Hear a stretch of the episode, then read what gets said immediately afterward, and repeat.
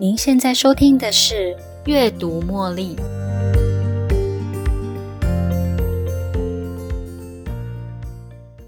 在上一集的节目中，我们介绍了以实现程序为基础的金钱蓝图，也就是从想法产生的感觉，感觉发起了行动，最后行动造成的结果。当我们可以洞察自身，并且分析这一整个过程背后主导的原因，才能够重新设定新的模式。今天我们将 T. Halfacre 他介绍的这一些新思维，挑选几个我认为很有想法的七大思维，跟大家分享，用新的信念重新出发，实现自己的金钱蓝图。在节目一开始啊，想问大家几个问题：你知道为什么好运跟着来？坏事却接踵而至吗？你相信吸引力法则吗？你知道自己可以同时兼顾家庭跟事业吗？当你裹足不前的时候，该交给自己的内心的感觉走吗？你知道能量是可以感染的吗？最后啊，你知道要怎么获得永远的财富自由呢？以上的问题，我们都可以在《有钱人跟你想的不一样》这本书里面得到更多启发哦。有钱人到底是怎么想的呢？节目开始喽，Let's go！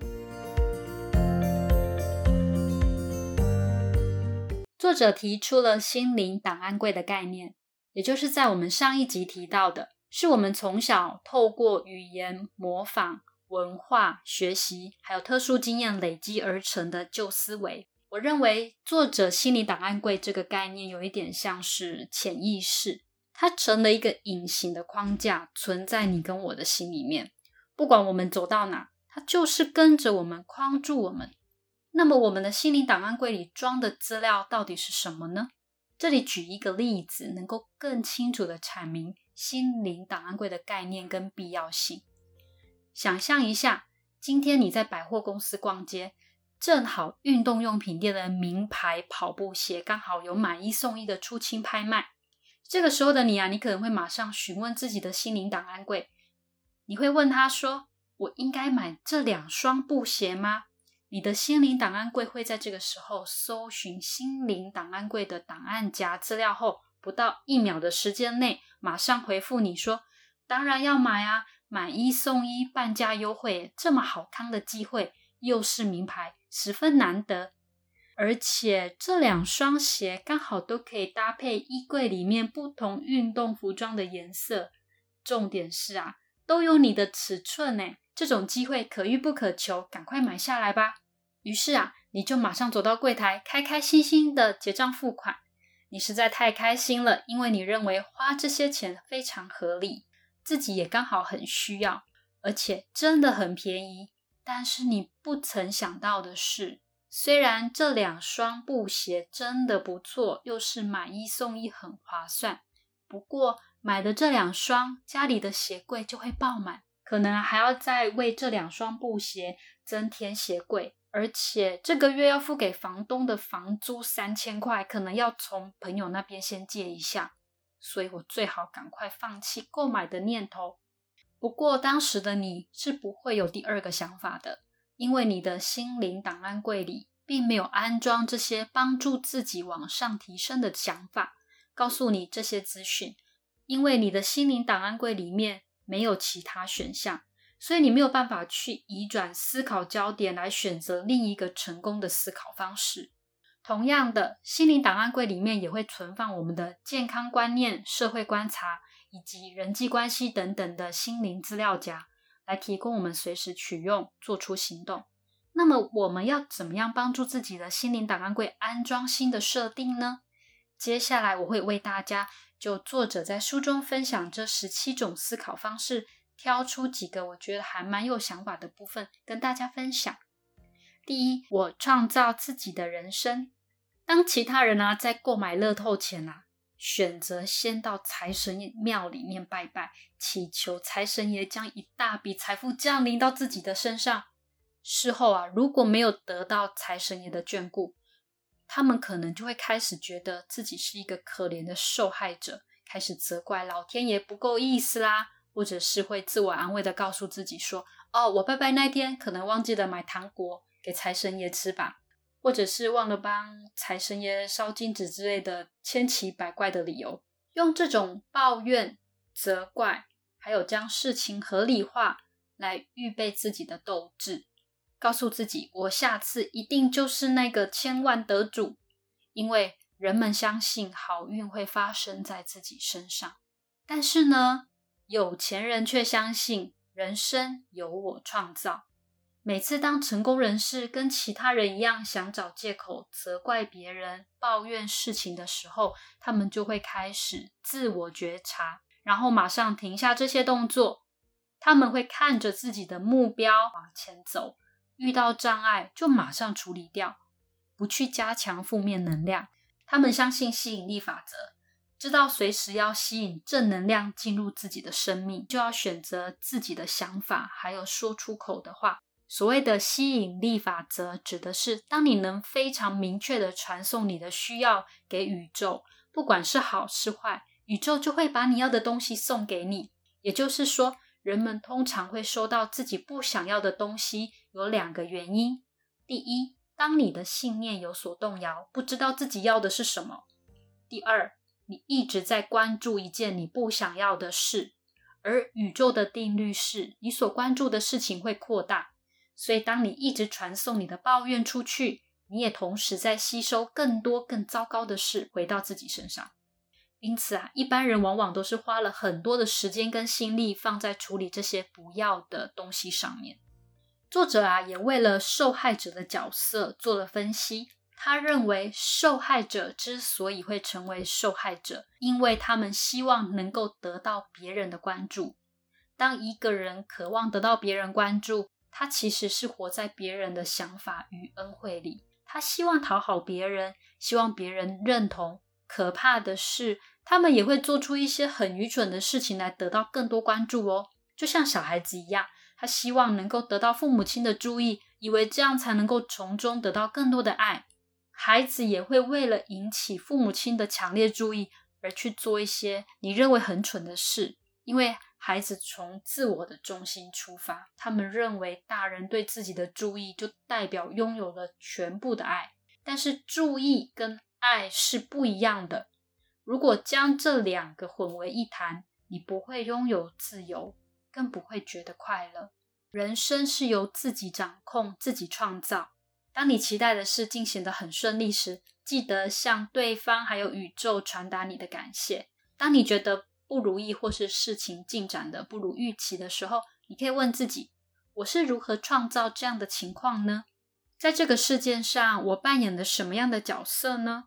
我该用什么策略来修正它呢？做这样的练习，主要是在告诉自己：你自己才是你人生的主人，一切由自己做主，由自己负责。你也可以为自己的作品做修正，也可以为一个你创造出来的完美结果表达感谢，因为宇宙才是促成这个结果的另一股令人敬畏的力量。第二是双赢思维，我们的心灵一次只能关注一件最重要的事，我们无法同时关注问题、抱怨问题，还一面的希望能够想出问题的最好解决之道哦。一般人想着冲刺事业，就会联想到牺牲家庭生活，于是啊，事业跟家庭就似乎成了两个对立的双方。其他被锁定在框架里面的思维啊，像是工作跟玩乐、财富与意义、有钱跟快乐。一般人的想法会觉得，我想要 A 就不能有 B。不过有钱人呢，却可以两者全拿。因为以上的需求看起来似乎是对立的双方，但是就心灵而言，他们却都是同一件事哦。有钱人想的是，我该如何才能够同时拥有事业跟家庭，同时拥有财富跟快乐？带着这样双赢的想法，可以将自己带离受限制的思维以及匮乏的模式，进而转入一个充满机会的丰富世界。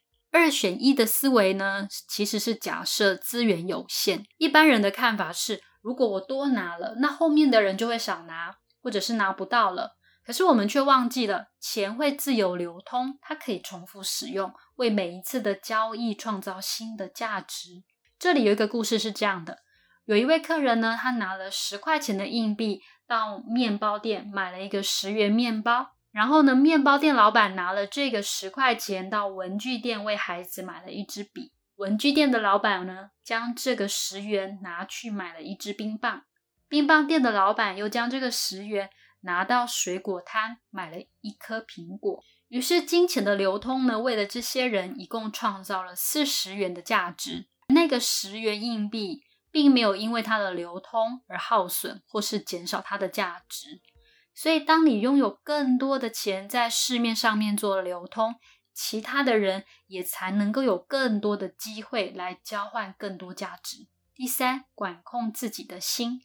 再复习一下实现程序：想法产生感觉，感觉产生行动，行动产出结果。光想不做，你还是一直在原地踏步啊！只要目标明确。就立即采取行动吧。当一个什么都拦不住你的人哦，不要当一个会被任何事情拦住的人。如果你想要过得舒服，你的人生就会遇到很多困难。如果你愿意做困难的事，你的人生就会变得很轻松。当我们只想以舒服来当做最好的选择，那么我们将被恐惧约束了，前进不了。如果我们可以练习在任何的状态都能采取行动，在恐惧的时候采取行动，在不舒服的时候也采取行动，这样才能很快的进入下一个高层次。为了追求成长，走出你的舒适圈，虽然你会觉得不太自在，但是可以更扩大自己的舒适圈，也代表你的财富工具箱跟着扩大再扩大，在外扩的那一区等待着你的是更多的机会，帮助你成功。宇宙也会自动的将你的工具箱填满，而通常啊，让我们觉得不舒服的，往往在于自己的内心。我们的内心是最伟大的编剧，它很会捏造出令人担心、害怕却不曾发生的故事哦。不过，真正的主人却是你自己，不是你的心。你的人比你的心还要大，就好比你的手、你的脚都是你身体的一部分，你的心。也是你身体的一部分。我们可以训练自己的手做事，训练自己的脚踢球、跑步。我们也要学着如何控制自己的心，管理它，训练它为你工作。如果我们无法去控制自己的手脚，对别人拳打脚踢，你将会为此付出相当大的代价。同样的道理，如果没有办法好好的管控自己的心，你也会因此付出更大的代价。赔上的或许是自己的金钱、精力、时间、健康或是快乐，所以记得随时观察你的心。一旦他又在编故事了，我们就要赶快出面管理它、控制它，并且加强内心的力量。另外，在《强大内心的自我对话习惯》这本书也介绍了关于这些内心小剧场。如果你想要更深入了解内心小剧场的解决方法，欢迎随时回到阅读茉莉的第三集音频，我在里面也分享了十二个克服内心自我小对话的工具哦。第四，想要和老鹰一起飞翔，就别和鸭子一起划水。有钱人啊，积极的与成功人士交往。真正有钱的人，他们的心态是积极健康的，他们的正向思维引导他们活出最棒的自己。那样的强大力量也可以感染其他人。他们也学习其他成功人士在自己有所成就的时候，会感谢他人的成功，来提供给自己跟随的最佳典范。反之啊，心态消极的人，他会在别人成功后尽其所能的冷嘲热讽，目的在于将别人拉到跟自己一样的层次。我们究竟可以从这些揶揄你的人身上学到些什么呢？他们的话能够激励你什么呢？不要去管外面不停骚乱你的负面情绪了，他们只是希望将你拉回他们的身边，一起面对他们的痛苦。最重要的是，用你所学的，将自己变好，过好自己的人生，做一个好榜样，当一位成功人士，快乐的活出最棒的自己。只要你能够真诚的面对自己的信念，朝自己的目标前进，你会快速成长哦，而且会更坚强。一旦决定自己要成为什么样的人，你会知道接下来的人生你要怎么过。其他的负面能量根本就影响不了你。相反的，你还会有更足够的能量来感染别人。因为能量是会感染的哦，不是你去感染了别人，就是别人感染了你。那么我们要如何跟老鹰一起飞翔呢？你可以学习成功人士的成功方法，模仿他们的思考方式，站在巨人的肩膀上看这一切，也是一个很好的方式哦。可以协助你从中寻找灵感。或许你也可以读读这些名人传记哦，卡内基、巴菲特啊、比尔盖茨等等哦。第五，处理任何问题。有钱人啊，将自己看得比任何问题都还大。在这里啊，并不是指说有钱人都很厉害、很自大。相反的，真正的有钱人反而谦虚，因为知道自己不是任何事情都懂，所以他们努力的让自己成长，让自己能够大于一切的问题。当你能够处理的问题程度越来越大的时候，相对的，你能掌握的事业还有承担的责任也会越来越大。你所需要管理的人员还有客户数，甚至是金钱也会越来越多。自然而然的，你能掌握的财富也就更多了。你也可以写下你曾经遭遇过的问题，然后试着去想方法来解决这个问题，或是至少能够改善它的方式。用这个练习，你可以从原先的只想着这个问题本身，移转到你的注意力上，用行动来解决你的问题。这个练习的好处是可以增加你的自信心，并且可以证明自己的确有解决问题的能力。第六，学习各种理财投资。一般人都说啊，要赚钱就必须要很辛苦的工作，所以大家都辛苦的工作一辈子。有钱人的财富自由历程是知道自己一开始必须要很努力的工作，不过他们知道那是暂时的，因为他们会用自己赚来的钱来做投资，最后让钱为你努力的工作获得永远的财富自由。他们如何让金钱替自己工作呢？他们一开始啊，就试着去了解投资市场。透过大量的阅读跟理财投资，多方学习不同投资管道跟工具。他们在一开始会先挑一个投资的领域作为入门研究，然后成为那个领域的专家，再开展到其他领域。第七，持续成长。有钱人知道自己还有很多事还不知道，而倾向增进不同领域的专业知识。他们用学得多才能赚得多的思维。有钱人在一开始先设好自己想要成为一个有钱人，然后规划一步一步让想法实现，最后真的成了有钱人。而一般人在一开始会先确认自己有了一笔钱后，才开始想着要去做理财规划。理财方法并没有所谓的对错，只是一开始设定的目标不同，结果也会不同。以上为大家分享几个还不错的思维，帮助大家重新安装心灵档案柜的新设定。最后，我们在这里将这七大思维做个回顾整理。第一，我创造自己的人生，相信吸引力法则，务必要选择你的话还有想法。第二，双赢思维，有钱人想的是该如何才能同时拥有事业与家庭。第三，管控自己的内心。控制它，管理它，训练它为你工作。第四，想要跟老鹰一起飞翔，就别和鸭子一起划水。成功人士的强大能量可以感染你。第五，处理任何问题，你自己大于一切问题，你能掌握的事业跟责任就会跟着变大。第六，学习各种投资理财，了解各种投资理财市场。第七，持续成长。增进不同领域的专业知识。想要知道更多书中的内容，你可以来阅读一下这本书，相信一定会得到更多的启发。希望这个节目能帮助到你，开启新的思维。有钱人或成功人士还有哪些新思维呢？我们也欢迎各行各业或各个面向已经成功的朋友留言给我。如果你觉得这一集的节目也可以帮助到其他人，也请您推荐给他们。让我们一起活出一个更好的自己。下集预告：在下一集的单元，我们将会与你一起站在巨人肩膀上，超越自己，成就别人，带你一同发现成功人士不间断的思考方式与行动力。请持续锁定下一集的阅读茉莉。又到了节目尾声喽！如果有任何的想法或问题，也欢迎随时留言给我，期待您的分享。